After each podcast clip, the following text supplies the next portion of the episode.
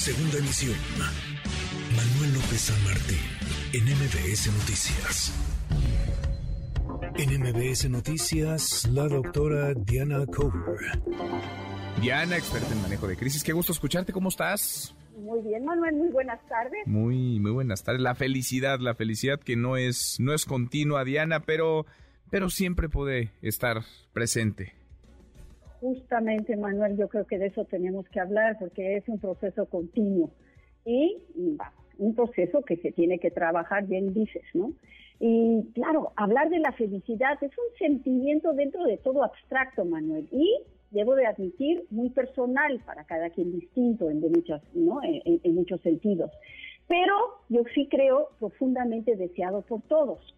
El diccionario nos dice que la felicidad es un estado de ánimo donde el sujeto se siente plenamente satisfecho por disfrutar de algo nuevo.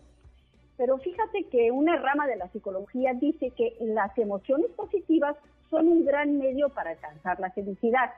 La define como conceptos más sencillos y asequibles, como bienestar o calidad de vida.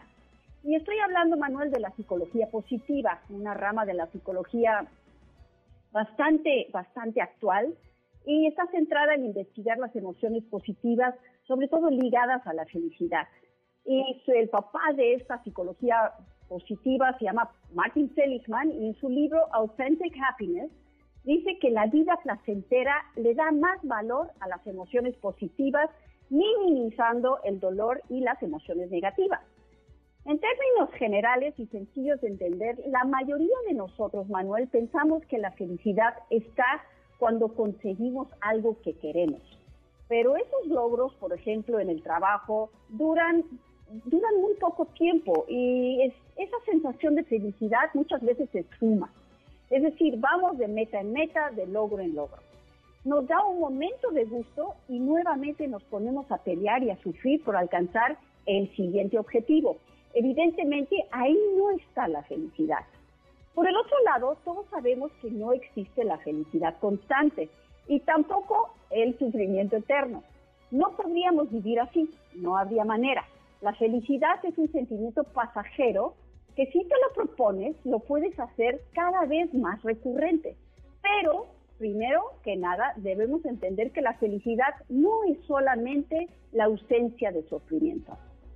¿Qué hacer entonces, Manuel, para alcanzar un mayor bienestar?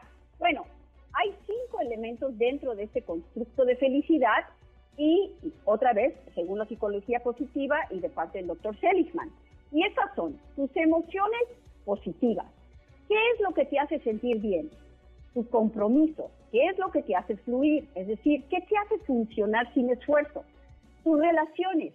¿Quién te trae paz? ¿Quién te trae placer? ¿Y quién te apoya?